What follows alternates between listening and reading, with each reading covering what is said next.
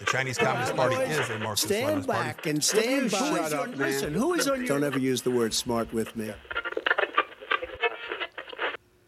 Bueno, episodio especial hoy merecido para, para la política internacional. Elecciones en Estados Unidos. Estoy, estoy con Facundo. Facundo, ¿te quieres presentar? Hola, ¿cómo andan? Yo soy Facundo, soy estudiante de Relaciones Internacionales en la Universidad Nacional de San Martín. He viajado medianamente por el mundo hablando de política internacional con cualquiera que quiera hablar. He estado en bares hablando sobre procesos históricos de Uruguay o de Chile con españoles que me preguntaban sobre ciertas cosas. He debatido sobre el voto obligatorio con ucranianos. Me han hablado del comunismo del Este como el peronismo nacional de parte de checos, de parte de polacos. He discutido con polacos por cómo es que comparaban el comunismo con el nazismo. O sea, donde voy, hablo de política internacional. Primer invitado que no es parte de WC, pero se acerca bastante por lo que acaba de contar. Facundo, lo que me gustaría arrancar eh, para, para poder poner en, en un contexto bastante general, ¿no? Tal vez gente que no, que no conozca mucho, pues no tiene por qué, es intentar entender la historia de los dos partidos más grandes de Estados Unidos, que son básicamente Bueno, los únicos dos el que republicano, existen. el Grateful Party y el demócrata. Para entender, el Partido Republicano es el partido más viejo de Occidente. Ya tiene más de 200 años.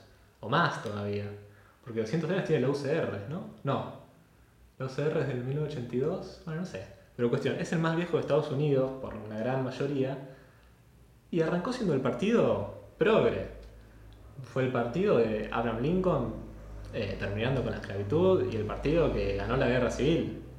En cambio, el, Partido Demócrata arrancó siendo el partido fundador del KKK, como para poner un contexto. Y hoy es el partido de Obama, de la ley de matrimonio igualitario, tipo, ¿cómo se da ese cambio? Y para arrancar hay que hablar de Franklin Roosevelt. Franklin Roosevelt, para mí, quizás de los tres mejores presidentes de Estados Unidos, ¿por qué no el mejor?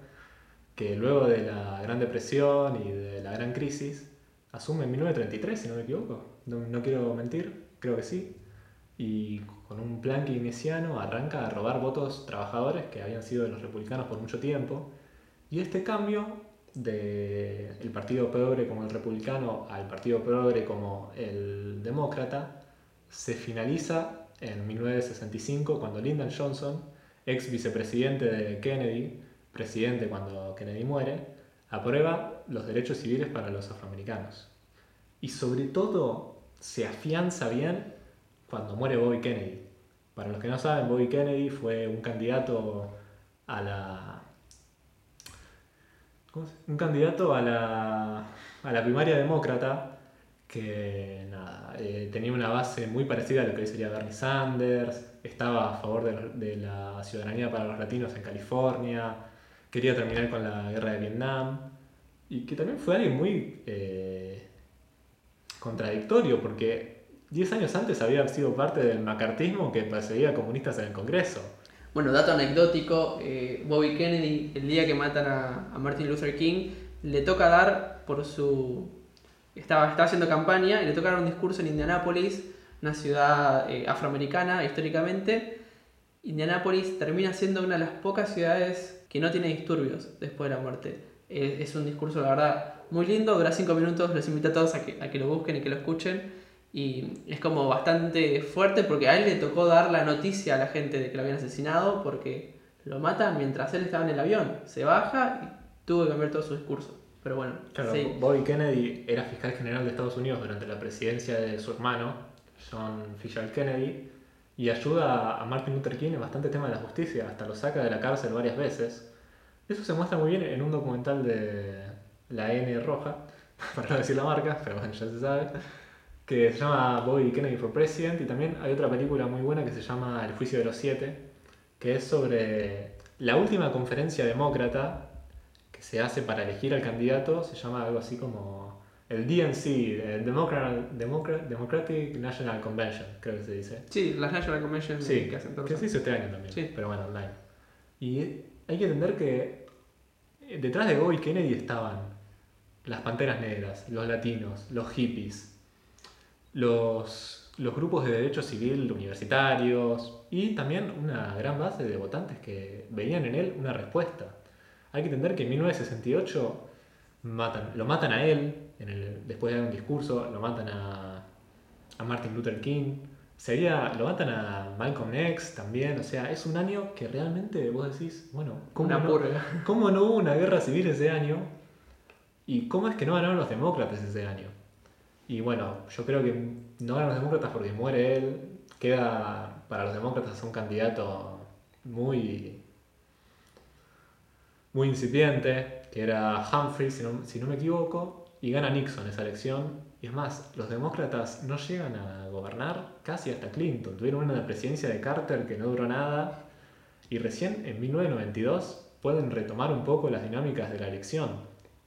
Entonces hay que entender que- ahí se da el cambio clave entre esta dicotomía entre republicanos y demócratas, que si bien uno desde Argentina o desde Latinoamérica podría decir que son lo mismo, que hay bastantes argumentos para decirlo, no voy a decir que no, hay que entender que los demócratas hoy son el partido de los derechos civiles, de, no sé si las libertades individuales, pero, no sé, de, la liber- de una libertad. De un avance de derechos a minorías que los han tenido negados históricamente. Eso es.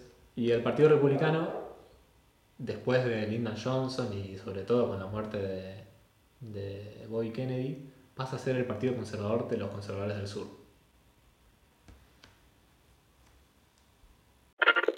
The Chinese Communist Party is a Marxist Stand Leninist party. back and stand Shut by. up, man. Listen, who is on your... Don't ever use the word smart with me. Bueno, arranquemos hablando, ¿no? Antes de, de meternos de lleno en, en todo lo que pasó estos últimos días, las elecciones. Está bueno también entender un poco por qué se genera la base de, de todo este, este lío, este, estos malentendidos, esta tardanza de cuatro días de no saber quién va a ser el próximo presidente, que es el colegio electoral, algo iniciado por los padres fundadores, algo que en Argentina estaba hasta hace 25 años, pero que actualmente Estados Unidos es el, único país que cuenta con un colegio electoral. También eh, hay que hablar de que con el 97% del- de todos los votos contados no hay ganador. O no había ganador hasta por lo menos cuatro horas, que es algo medianamente increíble. Tuvieron cuatro días contando votos y no, no saben quién es el ganador. Hasta que, bueno, ganó Biden hoy a la tarde. Pero hay que entender que el sistema estadounidense puede hacer que un candidato saque más votos que el otro y pierda. ¿Cómo puede ser esto? ¿Qué pasó en el 2016 con Clinton? Clinton ganó el voto popular, pero Trump ganó en, en los estados donde había mayor cantidad de, de electores, que son estados históricamente tenían este, esclavos. Y así pasa, Trump no gana el voto popular, la mayoría de la gente elige a Clinton, pero Trump al haber ganado los estados se lleva todos los electores de ese estado y, y bueno, como funciona en, las elecciones, el, el primer candidato que llega a los 270, por una cuestión matemática, me parece, ya no hay forma de darlo vuelta, entonces el primero que llega a 270 se Se queda con la presidencia. Bueno, también cuando existía un tercer partido medianamente fuerte, si capaz ninguno de los partidos llegaba a 270 y los, los representantes tenían que elegir un presidente con una mayoría de dos tercios. Esto pasó hace mucho y la verdad que no pasa en historia reciente, pero Thomas Jefferson, por ejemplo, fue elegido así, por, por tres partidos que no llegaron a 270 y tuvieron que decidirse entre ellos quién iba a ser presidente. Entonces, estos estados, esto, este sistema encima puede dar en empate si se dan ciertos números. O sea, ¿y qué hubiese pasado si hubiese dado empate esta? Entonces hay que entender que, excepto dos estados que son Nevada y Maine, que tienen un sistema más democrático, vamos a Sí, decirlo por lo menos se pueden dividir. Claro. El que gana ese estado se lleva todo. Y estas elecciones, por ejemplo, en 2000, que se definió por 536 votos en Florida. Que bueno, hay que hablar de las elecciones de 2000, que hay para hablar un episodio entero. Pero... no, Pero es- bueno, claro, una de las grandes sorpresas de, de esta elección fue, fueron los votos en Florida y que Trump al haber ganado se lleva 20 electores de Florida. 29. 29. Sí, también hay que hablar de que Florida, desde el 65, que es cuando los afroamericans arrancan a votar por las leyes de Lyndon Johnson, desde el 65 que todos los que ganaron Florida, excepto uno, llegaron a la presidencia. Y hoy, esta elección tan disputada, es la segunda vez que pasa eso. Que Trump gana Florida pero no llega a la presidencia. Entonces, hay que entender que Trump gana Florida, pero en los otros estados pendulares, excepto South Carolina, no, no ganó, por ahora. Parece Georgia que capaz lo puede ganar, pero después el resto de los pendulares lo ganó Biden. ¿Por qué? Y bueno, puede ser que las juventudes le hayan jugado a favor o no, no sabemos. Puede ser que los mail-in ballots le hayan jugado a favor o no. La verdad que es bastante complicado votar un martes laboral con colas interminables. Que hay que entender que en muchos estados el sistema está puesto para que no vayas a votar. Sí, eso es algo que, a mí me sorprendió un montón, ¿no? Eh, linkeándolo un poco a UWC. La primera vez que yo me entero que había países en los que el voto no era obligatorio es estando en el colegio. Yo no sé por qué nunca, tampoco me había, me había interesado en, tanto en, los sistemas políticos de otros países antes de viajar. Y, y me parecía como lo más lógico que haya el, el voto obligatorio. Tal vez es por, para haberme criado en, en uno de los 30 países en el mundo que lo tiene. Pero es muy poca cantidad. De 194 países, 194 estados, que solamente 30 tengan voto obligatorio. Yo creo que es una parte fundamental de la, de la participación ciudadana y de poder elegir a quién rige un país. Bueno, en- por lo menos en muchos estados, el, el estado tiene la obligación de anotarte en el padrón y no sé qué. En Estados Unidos no, vos tenés que hacer un montón de pasos previos para recién estar anotado a votar. Sobre todo se da en muchos estados del sur, claramente republicanos, que bueno, restringen el voto a ex convictos, convictos, por ejemplo los convictos no votan en Estados Unidos, en cambio que en Argentina sí, por ejemplo. Hay muchos ex convictos que no votan porque no pueden. Por más que hayan cumplido su pena, no pueden votar. Muchos latinos que recién tienen que llegar a la ciudadanía para poder votar, y que eso se nota en estados como Texas, que casi lo ganan los demócratas cuando fue históricamente republicano. Muchos jóvenes que no llegan a votar porque capaz te piden la cédula del auto, tipo cosas que son insólitas. Y no solo en las elecciones nacionales. Bernie Sanders eh, acusó a muchos estados de que los jóvenes que iban a votar por él en las primarias no los dejaban votar porque no tenían cédula de conducir. Entonces, el, el sistema está hecho para que no votes. Es increíble eso, pero en muchos estados es así.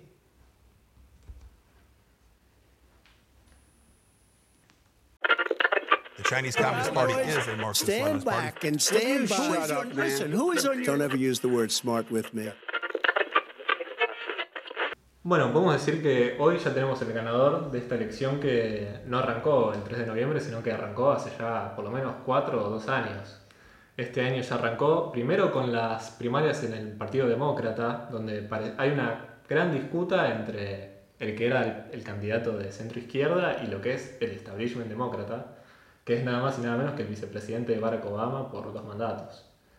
Vimos una gran disputa entre lo que fueron las bases y las cúpulas del Partido Demócrata, donde al final se terminó imponiendo Biden y terminó siendo el candidato para la elección contra Trump.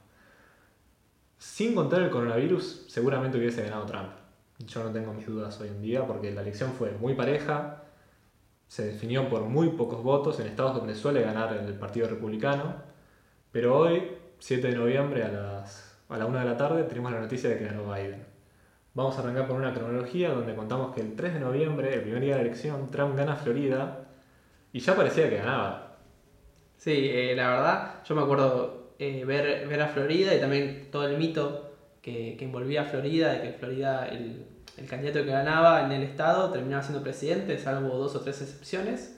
Y, y Trump gana Florida y sale también Biden a la noche, en su primera conferencia, a decir, keep the faith, mantengan la fe, eh, vamos a ganar, vamos a esperar a que todos los, todos los votos se cuenten.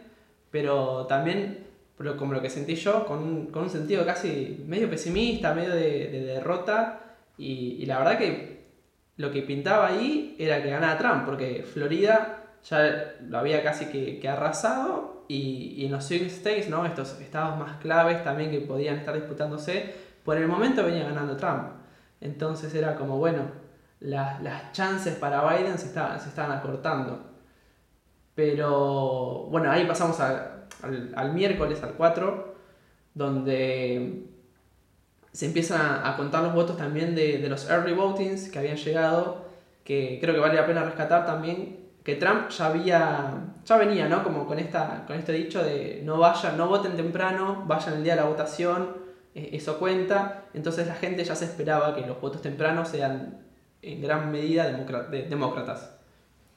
Y, y cuando se empiezan a contar, estos swing states ya empiezan para Biden Eso es lo que Trump lo pone un poco molesto y empieza, ahí empieza con todo el tema de que, bueno, es un fraude, ¿cómo puede ser que vengo ganando? Y de la nada aparecen millones de votos para Biden. El 3 de noviembre a la noche Trump se declara ganador directamente y acusa directamente de fraude ante una gran tendencia a favor de Biden tanto en Florida como en Wisconsin.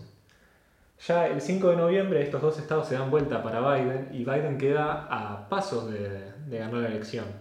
Se tuvo que confirmar Pensilvania recién hoy, después de grandes artilugios judiciales de parte de Trump, separando votos que venían en mail, se- eh, hasta denunciando votos en otros estados que ya había ganado, como por ejemplo en Texas, que quería anular todos los votos que se habían dado desde el auto de manera previa. Entonces, hoy en día no sabemos si Trump va a aceptar la derrota, ya las cabezas del Partido Republicano se están separando de su posición de querer dar un entorno de fraude y de malversación de votos. Sí, de, este intento por retener o, o como complicar, retardar el, proceso electivo, ¿no? Es como que varios de, de los gobernadores de los estados y, de los condados ya se están tratando de separar de Trump, diciendo, bueno, bueno, o sea, respetemos el proceso, es lo que pasa. Ahora el problema que, que tenemos, ¿no? Con Trump eh, sería como el, el.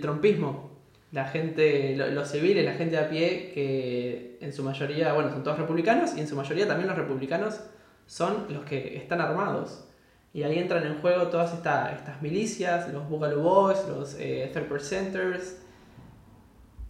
Hay que ver, eh, esta es la primera vez que los eh, las milicias se identifican muy fuertemente con un presidente. En- yo creo que el cambio se da mucho en 2001 cuando las milicias arrancan a ver que hay un enemigo que puede hacer daño realmente. Antes era como un enemigo del comunismo, medio como un medio este macartismo que no apuntaba a nada y que a cualquier candidato un poco demócrata como Jimmy Carter o por ejemplo Bobby Kennedy ya lo acusaban de comunista, pero al fin y al cabo no, no era así. Yo creo que en 2001 se da el cambio y, y estos grupos terroristas, no terroristas, armados claramente, se dan cuenta de que el Estado es algo que tienen que disputar. Y yo creo que se da mucho, tanto con los Tea Parties que se arman con Reagan por allá por los 80, y hoy en Trump vieron su faceta de, bueno, este es nuestro y llegó y hay que defenderlo. Entonces hay que ver cómo se da esta transición del poder entre un candidato que todavía no acepta la derrota, o por lo menos no lo hizo oficialmente, su partido parece dar indicios de que ya la va a aceptar, y ya todos los medios ya lo dan por ganador a Biden.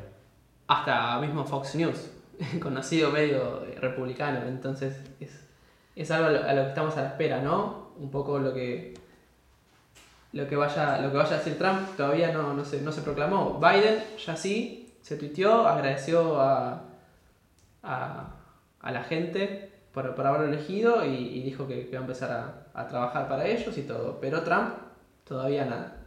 Bueno, Trump espera judicializar todo. Sus cambios en la justicia son muy notorios. Tiene a tres jueces de la Corte Suprema declarados por él cuando Obama solo declaró dos en ocho años.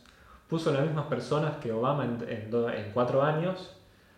eh, perdón, puso las mismas personas que Obama en ocho años en solo cuatro dentro de los jueces de apelación y declaró a 173 jueces de oficio. O sea, realmente los cambios que hizo Trump en la justicia van a perdurar años en la sociedad norteamericana. Sí, y por ejemplo esto de, de la Corte Suprema también, a ver, no es una ley, ¿no? Pero es algo casi implícito que siempre que, que se muere o que, o que se cambia un, un juez eh, de derecho, mismo de derecho o de izquierda, se lo reemplaza por alguien por tendencias un poco parecidas. Y lo que hizo Trump este año fue, tras la muerte de, de una, de una jueza reconocidamente feminista y que luchó un montón por los derechos, pone a Amy Coney Barrett, que famosísima por, por ser este, antiaborto, súper eh, conservadora, entonces eso también trajo como bastantes problemas. Eh, Biden también, todo el Partido Demócrata en realidad estaba pidiendo que, que se espera las elecciones para reemplazar a, a la jueza y, y Trump lo hizo, Trump la metió a cuatro días de las elecciones. Sí. Está el antecedente de que en 2012 Obama quiso meter a un juez a la Corte Suprema y el Partido Republicano les hizo esperar a las siguientes elecciones que arrasó Obama y después sí pudo poner a esta jueza suprema en la Corte. Es cierto que los cambios de Trump en la justicia pueden cambiar muchas cosas en Estados Unidos ya que la Corte Suprema no está por arriba de la Constitución, pero bueno, las enmiendas se pueden tachar y se pueden reescribir. El derecho al aborto, el derecho al matrimonio igualitario, el- los derechos a aportar marihuana. Los cualquier derechos. cosa. Los derechos. los derechos para los trabajadores. Son muchas cosas que pueden cambiar con este nuevo, con esta nueva configuración de la Corte que está 6 a 3 entre conservadores y liberales. No tanto entre izquierdas y derechas, porque yo creo que hablar de izquierdas en Estados Unidos es habla, eh, Bueno, creer- eh. creerle a Trump, básicamente. Y en esto vamos a hablar eh, también en los latinos. Yo escuchaba a muchos latinos que realmente creían que Biden era Castro, Lula, Chávez, Néstor y no sé, Xi Jinping. Entonces hay que entender que parece una estupidez este discurso de Trump de que Biden es un agente del castrismo chavista, pero realmente en las poblaciones latinas de la costa de Florida, este discurso cala realmente. Sí, eh, ese fue un, un- enclave de la campaña de Trump eh, que, que encajó perfecto y lo podemos ver en los resultados de las elecciones, ¿no? Eh, la diferencia entre votantes, por ejemplo, puertorricanos, puertorriqueños y cubanos. La diferencia entre votantes puertorriqueños y cubanos también, ¿no? Eh, en los puertorriqueños ganó el Partido Demócrata con casi 60-65%, cuando en los cubanos ganó Trump por la misma diferencia, o sea, es completamente invertido. Y, creo que lo que hizo la campaña de Trump eh, fue instalar este miedo, ¿no? Que en, inglés se dice fear mongering, que es como instalar como, como nada, es eso, hacer un mediáticamente y instalar que Biden era socialista y que Estados Unidos se iba a convertir en un país socialista y viniendo de, inmigrantes latinos que muchas veces terminan escapando de, de regímenes que se autoproclaman socialistas, este concepto queda como con bastante temor en sí y dicen, no, bueno, loco, yo me vine a Estados Unidos, estoy acá, quiero tener una democracia, quiero tener un país en serio, entre comillas, y no voy a votar a Biden, porque Biden es un socialista, que si- visto desde una óptica, desde una perspectiva, eh, bueno, Latinoamericana. de- sí, latinoamericana y de Argentina, pero sí, Latinoamérica en general, está muy lejos Biden de ser socialista. Sí, si el ganador de la interna demócrata hubiese sido Bernie Sanders, hubiese sido entendible dentro de todo. Hu- Hubiese estado muy separado de la realidad, pero dentro de todo entendible. Y también hay que entender que el voto latino no es tan homogéneo como parece. Del otro lado de la costa tenemos a California, a Oregon, a Illinois, lleno de Mexican Americans que mm, saben claramente que Biden no es ni socialista y que si fuese socialista capaz lo hubiesen votado igual o no, pero que su voto es claramente demócrata. Y eso hasta casi logra que Texas, un estado claramente republicano históricamente, casi lo gana. O sea, es un voto que no es muy rígido esto de hablar del voto latino, sino que hay que hablar del voto de los Cuban Americans y los Mexican Americans.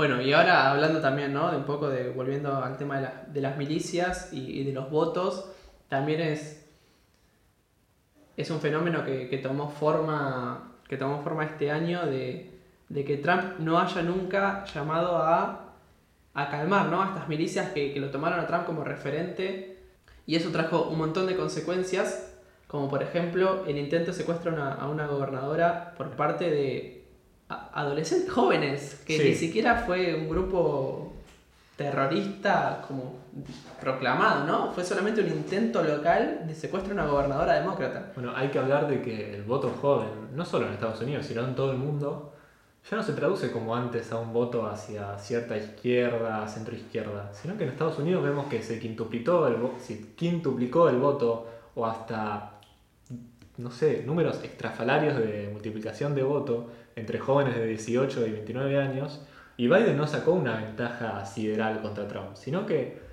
la juventud hoy en día, y yo creo que es cierto mérito de Trump y esto, y también de Steve Bannon y todo lo que vos quieras decir, no es eh, tan progre como lo era antes, sino que hay un cierto, una cierta identificación con este mensaje de, che, la verdad que los políticos son todos una cagada. Yo voy a votar a este tipo que es militar, empresario, outsider total, que habla políticamente incorrecto, cuando en realidad dice lo que todos piensan y nadie se anima a decir, de cierta manera. Entonces, Yo también creo que Trump, a diferencia de Biden, le habló a los trabajadores, de cierta manera. Pero no Biden. En cambio, Biden tuvo un discurso más orientado hacia las minorías, hacia el cambio climático, los Black Americans. Eh, entonces, yo creo que hay, que hay que decir que Trump tuvo un discurso para los trabajadores, por más de que no los haya cumplido claramente. Siempre fue un tipo que estuvo a favor del, del lobby empresarial para las carboneras, las petroleras. O sea, su retórica del trabajo que existe no es la misma que la de los, de los demócratas, pero por lo menos existe. Entonces yo creo que Trump gana en muchas zonas rurales porque le habla a los trabajadores. En cambio, esta campaña demócrata se centró más en otras cosas y claramente se dan los resultados de que vos ves que es todo un estado en rojo y las tres, dos ciudades que tiene están todas azules. Y las vertientes entre un, entre un distrito y el otro son, de un lado está 79-20 para Biden y del otro al revés. Entonces es muy claro de que las campañas se, se pusieron en dos lados distintos. Sí, y además volviendo a esto a lo que hablábamos al principio, ¿no? De, de que yo también creo que si no, no hubiera existido pandemia, no hubiera existido coronavirus, Trump estas elecciones las ganaba caminando. O sea, no, no hay dudas. no hubiera, no hubiera posible candidato que ponga de verdad en peligro a, a la reelección. Y la campaña de Biden se, se basó en eso, en, en- en hablar del COVID y de cómo Trump había manejado los números, más las muertes, los, los desempleos, que si bien también repuntó, o sea, la economía de Estados Unidos sí estuvo bastante golpeada, Trump también tocó- repuntó, Claro, Trump fue el récord en menor desempleo en la historia de Estados Unidos. claro, y no, no es poca cosa tampoco. No, y tenía una economía creciendo del 6% todos los años. O sea, la verdad que si hubiese manejado la pandemia un poquito mejor, seguramente hubiese ganado.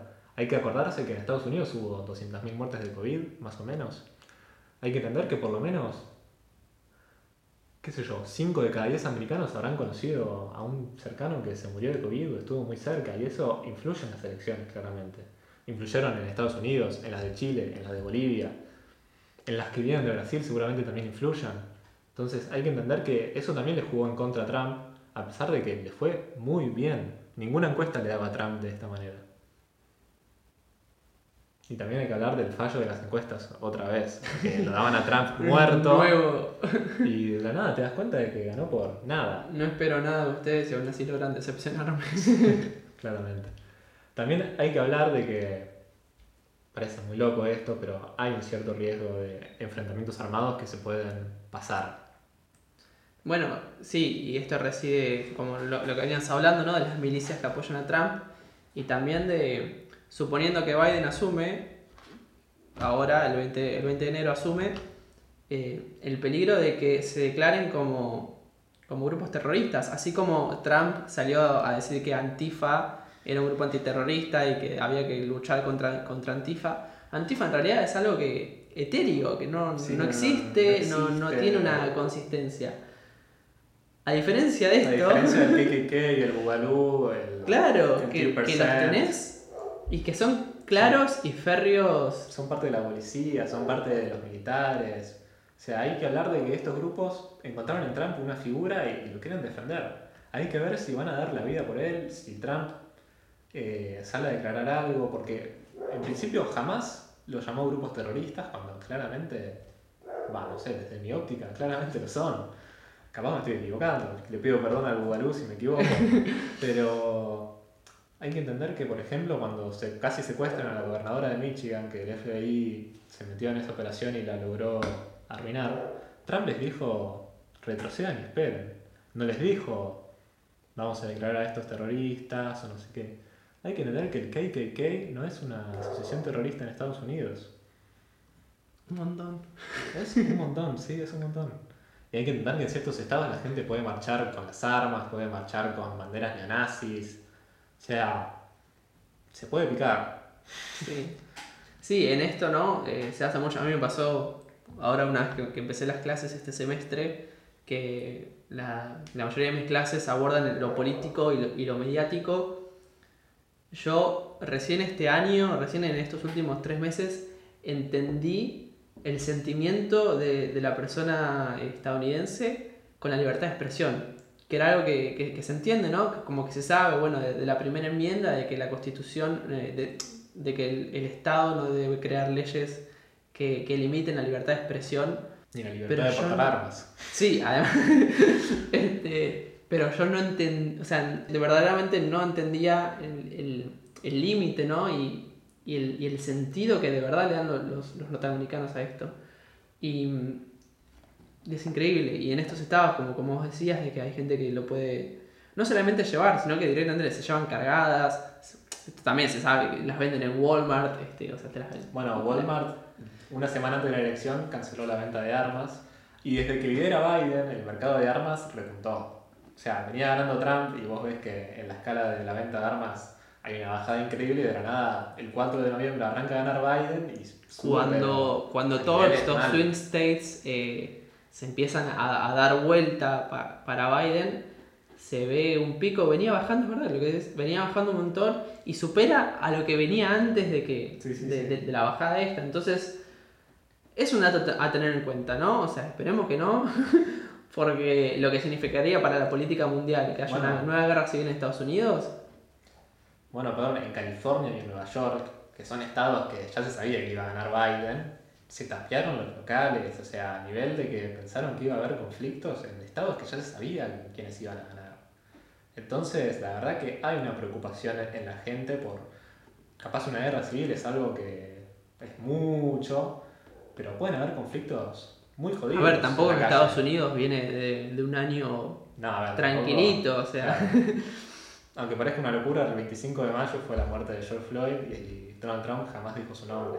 Hace, hace seis meses que en todo Estados Unidos la gente se, se empezó a manifestar, eh, en, bueno, en Oregon, en, en Portland específicamente, hubo un montón de, de- revueltas y, y mismo Trump, volviendo a esto lo que decíamos de, de cómo se manifiesta y de cómo se, se proclama él, no, no salió nunca a, a pedirle a la policía que pare y a los, y a los protestantes de, de derecha que, que se tranquilicen, pero cuando el movimiento de Black Lives Matter empezó a manifestarse, Trump tuiteó cálmense o mando a la Guardia Civil. Bueno, dos estados estuvieron con toque de queda, estado de sitio, tipo, en el país de la libertad no podían salir de las casas.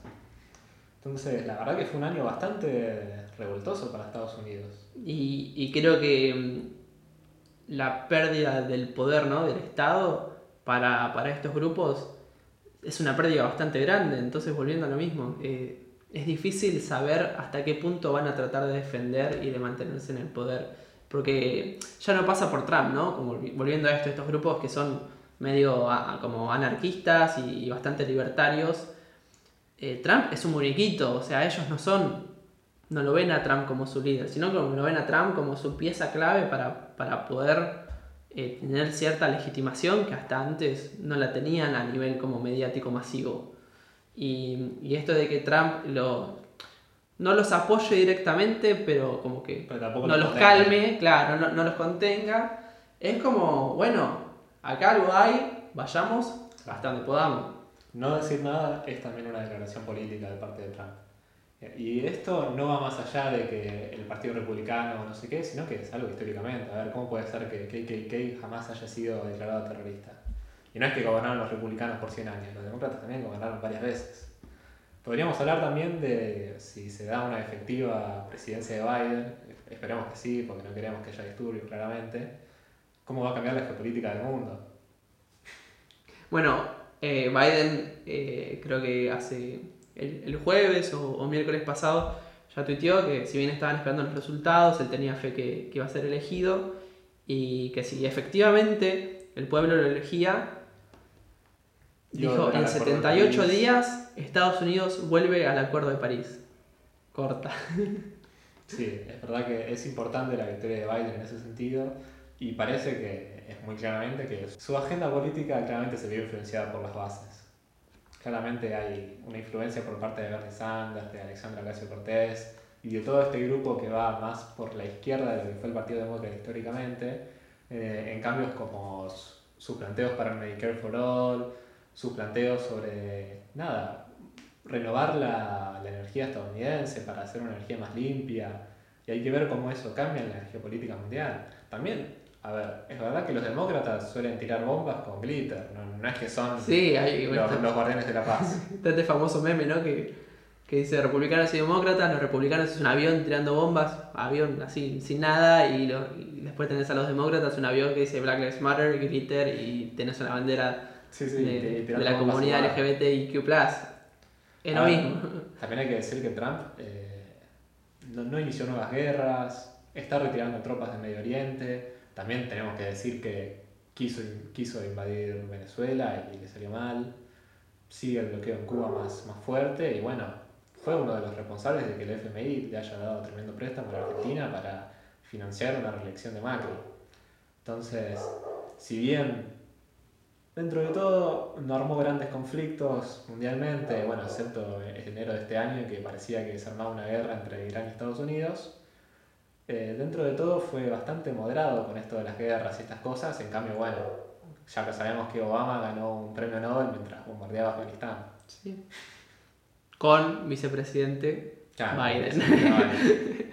Que bueno, también está el video de Biden hablando a favor de la, de la guerra de Malvinas. No sé si lo viste. No, no lo vi, en serio. Sí, está en el Senado hablando sobre que había que apoyar a Gran Bretaña en el conflicto de Malvinas. Así que nada, no, hay que ver qué va a pasar con esta presidencia. Que bueno, vamos a ver si se, si se cumple esta presidencia. Sí, o sea, hoy, hoy sábado, 5 y media de la tarde, eh, hace cuatro horas que se declaró Biden presidente, Trump todavía no dijo nada, no sabemos qué va a pasar. ¿Qué va a pasar cuando, cuando Trump se declare? ¿Cómo se declara? Las consecuencias que eso va a traer para, para la escena política, para la escena también civil. Claro, hay que ver cómo sigue el Partido Republicano después de esto. No sale gratis tener a Trump de presidente. También hay que ver cómo se posiciona el Partido Republicano después de su presidencia, capaz más a la derecha desde, por lo menos Ronald Reagan, que ya es bastante a la derecha.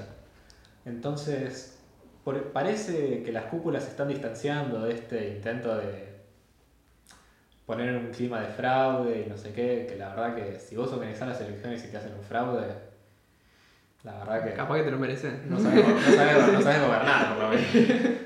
Eh, pero bueno, hay que ver cómo se distancia el Partido Republicano. O sea, si se quiere distanciar realmente, capaz el Partido Republicano quiere seguir con esta línea y yo no creo que le vaya mal. Parece que le fue bastante bien.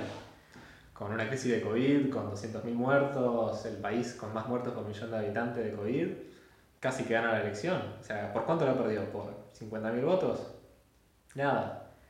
Entonces hay que ver cómo es el Partido Republicano en esta nueva elección, que tiene casi, una, casi la mitad del Senado y no va a estar en mayoría en la House of Representatives, pero bueno, tiene, sigue teniendo un gran- una gran influencia en la política de Estados Unidos. Y también teniendo en cuenta el sistema político de Estados Unidos, ¿no? Lo que hablábamos antes de empezar a grabar, de que, bueno, por ejemplo, acá a un partido que saca un par de puntos, una o dos bancas en el Senado te, Claro. te, te agrega ahí en Estados Unidos. Es, o ganas Claro. el Estado o lo lamento, palmadita en la espalda. Entonces también separarse de, de semejante figura, que ahora que que quieras o no, Trump es una figura muy importante en la política. Si lo desestimás, es también Claro, también perder votos. entregar bancas y, y entregar votos a- al Partido Demócrata. Sí, sí, hay que, hay que ver cómo esta nueva derecha mundial, porque al fin y al cabo Trump no es un fenómeno de Estados Unidos, sino que es un fenómeno a nivel mundial, tanto por Bolsonaro, Víctor Orbán, Boris Johnson, Santiago Pascal, Matteo Salvini, no sé, puedo seguir numerando dirigentes de derecha que al fin y al cabo ya sabemos quién está detrás, no hace falta ni decirlo. Entonces, hay que ver cómo esta nueva derecha mundial se posiciona después de esta elección, por ahora perdida, porque al fin y al cabo jamás se puede descartar que esto vaya a la Suprema Corte como en el 2000. Pero bueno, hay que ver qué va a pasar con la derecha después de esto. The Chinese Communist Party is a Marxist Stand back and stand Shut by. up, man. Listen, who is on your... Don't ever use the word smart with me.